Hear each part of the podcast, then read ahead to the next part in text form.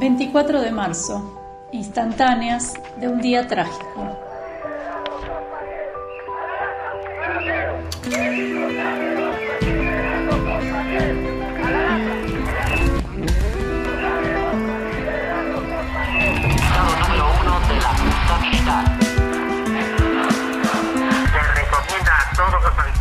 Es un incógnito, es un desaparecido. No tiene entidad, no está. Ni muerto ni vivo, está desaparecido, está desaparecido.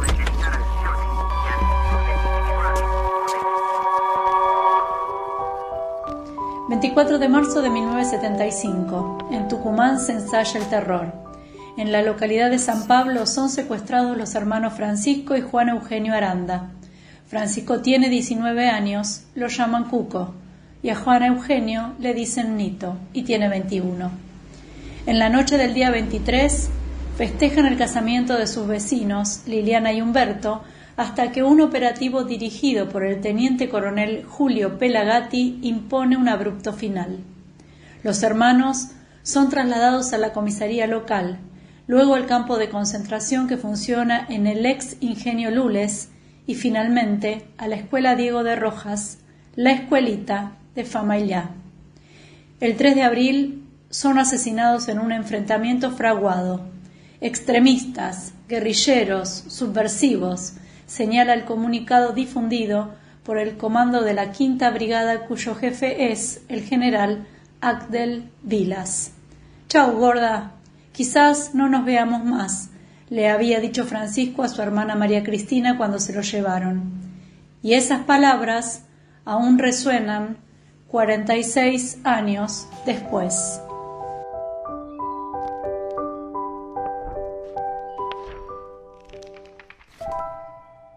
24 de marzo.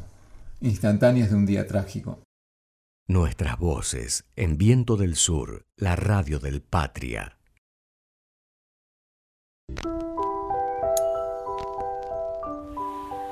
...24 de marzo... ...instantáneas de un día trágico.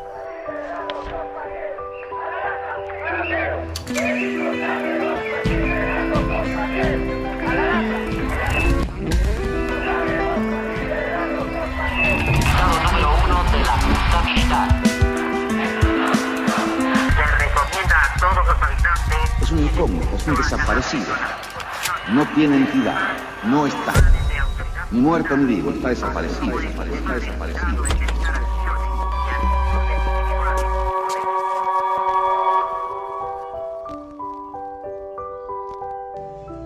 En la primera hora del 24 de marzo de 1976, una junta militar integrada por el general Jorge Videla, el almirante Emilio Macera y el brigadier Orlando Agosti derroca al gobierno constitucional de María Estela Martínez de Perón. La Argentina reafirma su ubicación en el mundo occidental y cristiano, proclaman. 2.818 días habrá que resistir hasta que la dictadura cívico, militar, finalice. A las dos de la mañana, la infantería de marina ocupa propulsora siderúrgica, confecciona listas de sospechosos, detiene 20 obreros y cierra la fábrica durante dos días. Cuando se produce la reapertura, ya nadie ingresa sin exhibir documentos. Los armarios de los trabajadores se abren a los golpes y quienes guardan volantes o cualquier publicación sospechosa son detenidos. Los archivos con los datos del personal corren la misma suerte. Basándose en ellos, la Marina confecciona las listas para secuestrar 200 obreros en los días subsiguientes. Aquellos que son liberados serán despedidos por la patronal por haber faltado a sus tareas sin previo aviso.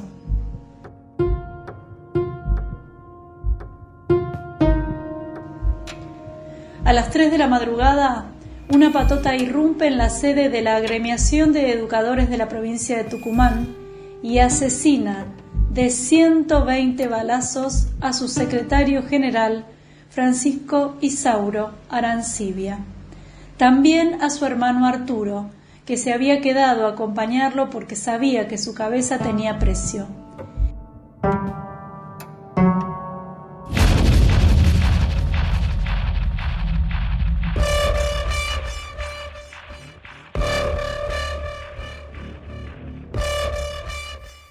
Arancibia fue un maestro tucumano que nació en Monteros. Él era un maestro que defendía, por ejemplo, a los hijos de los cañeros, pedía que haya comida en las escuelas para que los niños y las niñas no tengan que ir a trabajar en la caña. Eh, Isauro pensaba que la escuela tenía que ser comunitaria, abierta a toda la comunidad. Él trabajaba con los dirigentes de la FOTI, al sindicato del azúcar. Eh, Isauro era un sindicalista, un maestro que defendía los derechos de los maestros y maestras y fue uno de los fundadores de CETERA. A Isauro lo mataron junto a su hermano Arturo, ni bien entrada el 24 de marzo de 1976. Lo primero que hizo la dictadura militar fue querer callar a un maestro.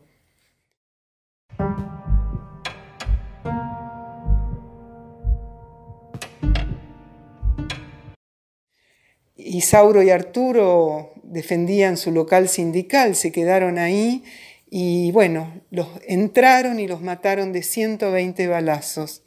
Además a Isauro le robaron los zapatos, eh, los zapatos que hacía poco le habían regalado. Por eso otro maestro, Eduardo Rosenbach, en su libro La oruga en el pizarrón, que cuenta esta historia de Isauro Arancibia, dice, Recuperemos los zapatos de Isauro, porque no es justo que un maestro camine descalzo por el cielo.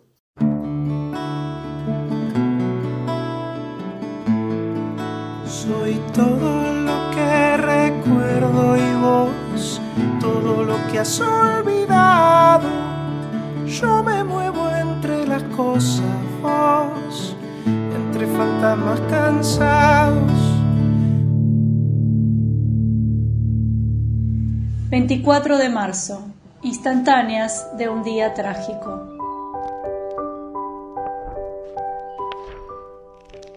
Nuestras voces en Viento del Sur, la radio del Patria.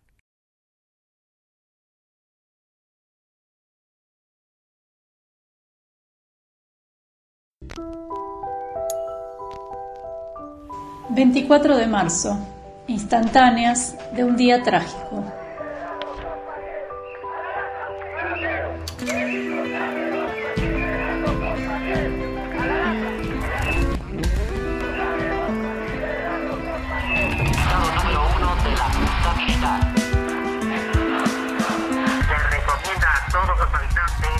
是个 desaparecido. No tiene entidad, no está. Ni muerto ni vivo, está desaparecido, está desaparecido.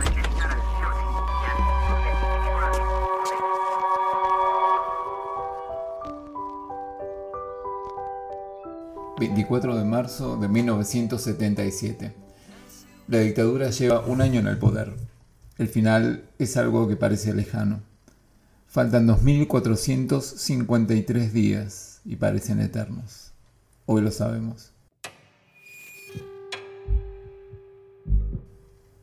Rodolfo Walsh ya tiene lista su carta abierta a la Junta Militar en la que denuncia los mecanismos de terror, la miseria planificada y una cifra escalofriante. 15.000 desaparecidos y 7.000 pedidos de habeas corpus. Ese día envía copias a las redacciones de los diarios, pero nadie las publica.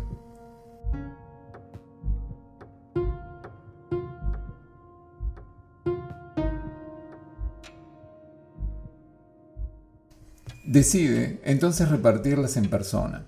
El 25 de marzo, después del mediodía, Walsh es secuestrado por un grupo de tareas de la Escuela Superior de Mecánica de la Armada en la esquina de San Juan y Entre Ríos, en la ciudad de Buenos Aires. Al mediodía, en pleno centro, entre mucha gente, en un lugar muy populoso, lo desaparecen y luego lo asesinan.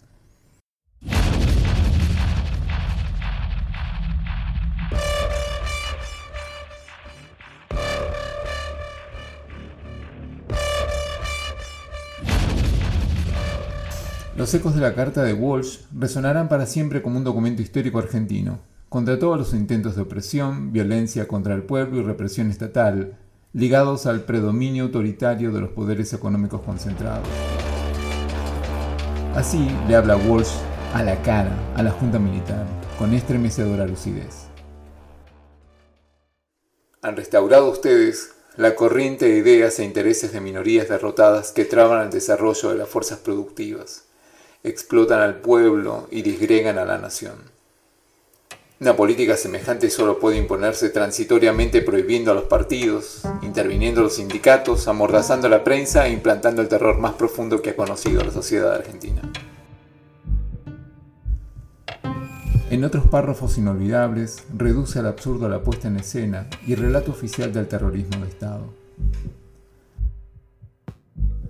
Extremistas que panfletean al campo, pintan acequias o se amontonan de a diez en vehículos que se incendian son los estereotipos de un libreto que no está hecho para ser creído, sino para burlar la reacción internacional ante ejecuciones en regla mientras en lo interno se subraya el carácter de represalias desatadas en los mismos lugares y en fecha inmediata a las acciones guerrilleras. 24 de marzo. Instantáneas de un día trágico.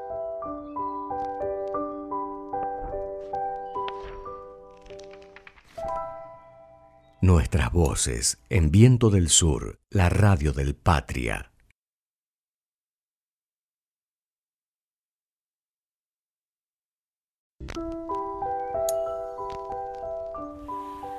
24 de marzo. Instantáneas de un día trágico.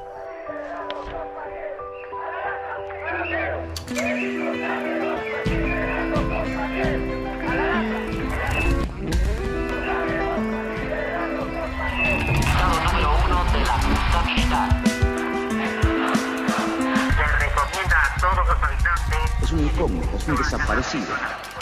No tiene entidad, no está. Ni muerto ni vivo, está desaparecido, está desaparecido.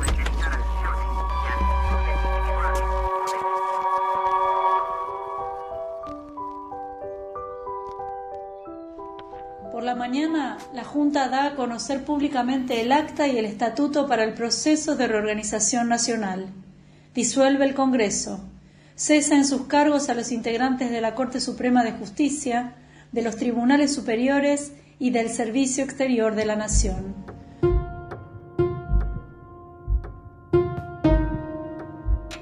Solo se mantienen en funciones a los leales al régimen. También se interviene la Confederación General del Trabajo y la Confederación General Económica.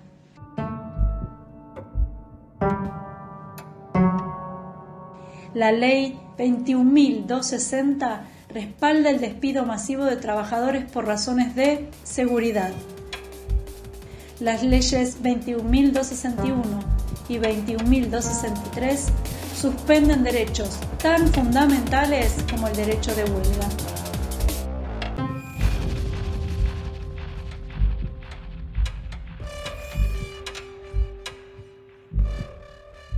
Las actividades políticas quedan suspendidas y los partidos comunista revolucionario, socialista de los trabajadores, político obrero, obrero trotskista y comunista marxista-leninista son directamente prohibidos.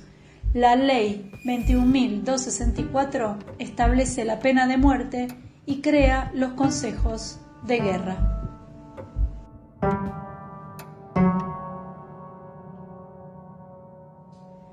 24 de marzo de 1976. A lo largo de ese trágico día son secuestrados María Angélica Albornoz en Ramos Mejía y Gastón Roberto José Goncalves en Zárate, dos de los miles que a lo largo de los 2.818 días de ejercicio del terror integrarán las listas de detenidos desaparecidos. Lo que te define mejor. No te asustes, no sirve, no te escapes. Vuelve. ¿Dónde queda lo que crees? ¿Dónde queda que ves, ¿dónde se irá? Si se va, ¿dónde se fue o será que ya no está? 24 de marzo, instantáneas de un día trágico.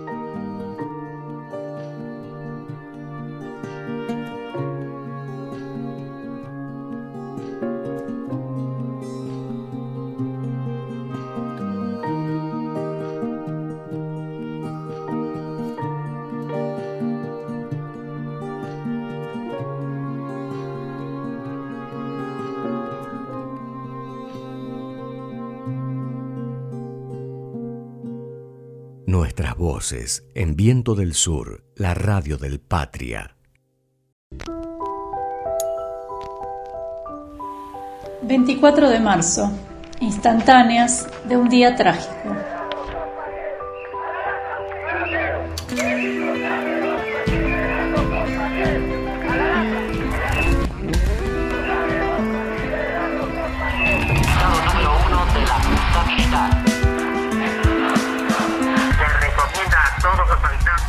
Es un desaparecido. No tiene entidad, no está. Ni muerto ni vivo, está desaparecido, está desaparecido. Estas son las reflexiones que en el primer aniversario de su infausto gobierno he querido hacer llegar a los miembros de esa junta, sin esperanza de ser escuchado, con la certeza de ser perseguido, pero fiel al compromiso que asumí hace mucho tiempo de dar testimonio en momentos difíciles. En este primer año de gobierno de la Junta Militar, el consumo de alimentos ha disminuido el 40%, el de ropa ha disminuido más del 50% y el de medicinas ha desaparecido prácticamente en las capas populares. Ya hay zonas del Gran Buenos Aires donde la mortalidad infantil superó el 30%. Como imborrable gesto póstumo, Walsh nos interpela a todos desde su agencia de noticias clandestina, Ancla, creada en 1976, pero que mantiene resonancias en el presente y las tendrá en el futuro. Cómo mantener en los hechos un compromiso ético con la defensa de la verdad y la justicia, aún en los tiempos más oscuros. Decía, Reproduzca esta información, hágala circular por los medios a su alcance, a mano, a máquina, a mimeógrafo, oralmente, mande copias a sus amigos. Nueve de cada diez las estarán esperando.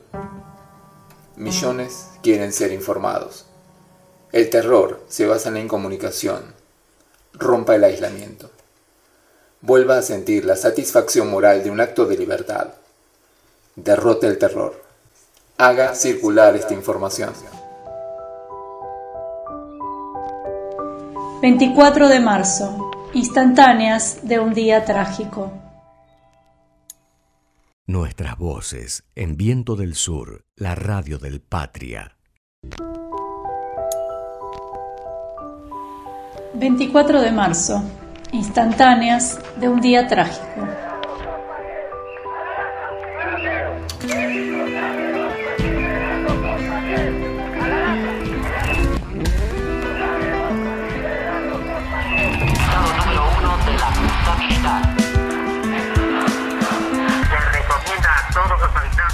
Un incógnito, es un desaparecido. No tiene entidad, no está. Muerto ni vivo, está desaparecido, está desaparecido.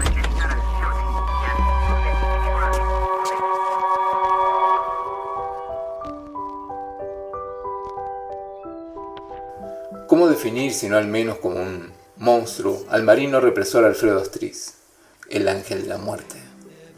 Que además de participar del secuestro de Rodolfo Walsh, se infiltró como si tuviera un hermano desaparecido en el grupo de madres y parientes de la iglesia de la Santa Cruz en la ciudad de Buenos Aires, a quienes señaló, marcó y entregó. Luego, durante la guerra de Malvinas, Astiz se rendiría cobardemente en 1982 ante las tropas inglesas sin defender su posición ni disparar un tiro en las Islas Georgias del Sur pese a que alardió antes y después de haber sido entrenado para matar. Por la delación de Astiz, tan simbólica, al producirse en una iglesia católica por los presuntos defensores de la moral occidental y cristiana, el grupo de tareas 332 de la Armada secuestró el 8 de diciembre de 1977 a las madres de Plaza de Mayo Esther Cariaga y María Blanco, la religiosa francesa Lise Aumont, Angela Watt, Patricia Oviedo, Raquel Bulit y Gabriel Orán. Y como parte del mismo operativo, también cayeron en sus garras esa mañana Remo Berardo y por la tarde Julio Fondovila y Horacio Ebert. Luego, el 10 de diciembre de 1977 el mismo operativo represivo se completaría con los secuestros de la monja francesa Leonie Duquet y de la fundadora de Madres de Plaza de Mayo, Azucena de Vicenti. 12 secuestrados en total. En contraposición a Astiz, el temple tanto de Walsh como de Valle no cayó jamás en la desesperanza o el abandono de la lucha, y fueron conscientes en sus palabras de la semilla y el legado que sembraron ante el pueblo y la historia dice Rodolfo Walsh en el cierre de su execración de la Junta Militar. Si una propaganda abrumadora, reflejo deforme de los hechos malvados, no pretendiera que esa Junta procura la paz, que el general Videla defiende los derechos humanos o que el almirante Macera ama la vida, aún cabría pedir a los señores comandantes en jefe de las tres armas que meditaran sobre el abismo al que conducen al país tras la ilusión de ganar una guerra que, aun si mataran al último guerrillero, no haría más que empezar bajo nuevas formas, porque las causas que hace más de 20 años mueven la resistencia del pueblo argentino no estarán desaparecidas, sino agravadas por el recuerdo del estrago causado y la revelación de las atrocidades cometidas. Videla, Videla Vos siempre fuiste un cobarde, rata inmunda, miserable, lacayo de lo pudey, videla, culpable. La historia te condenó, moriste en cana sentado en un inodoro. La parca eligió tu trono, llegó y apretó el botón Che Videla, solete desechable para vos y todos los culpables, olvido ni perdón. 24 de marzo, instantáneas de un día trágico.